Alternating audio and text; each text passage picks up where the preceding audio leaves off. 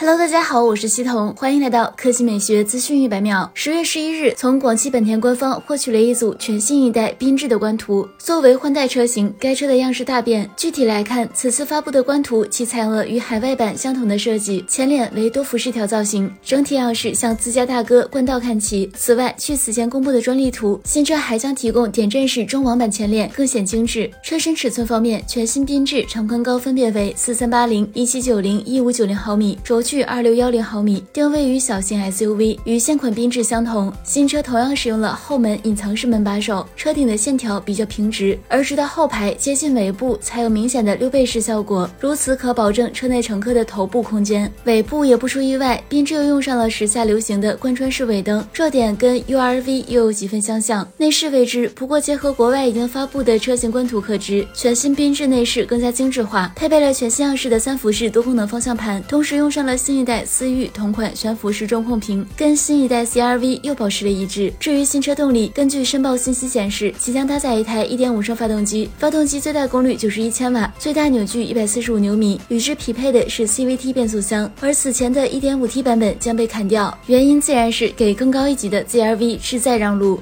好了，以上就是本期科技美学资讯每秒的全部内容，我们明天再见。